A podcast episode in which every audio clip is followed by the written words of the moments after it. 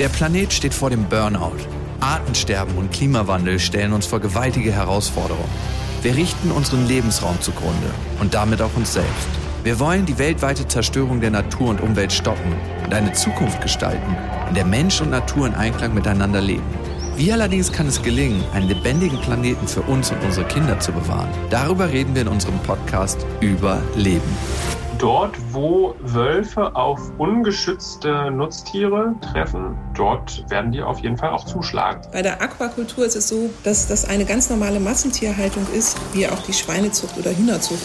Neben den großen Themen zur Rettung der Welt beantworten wir Fragen wie, warum bezahlen japanische Restaurantbesitzer Millionenbeträge für einen einzelnen Thunfisch? Weshalb kommen Elfenbeinschmuggler oftmals so glimpflich davon?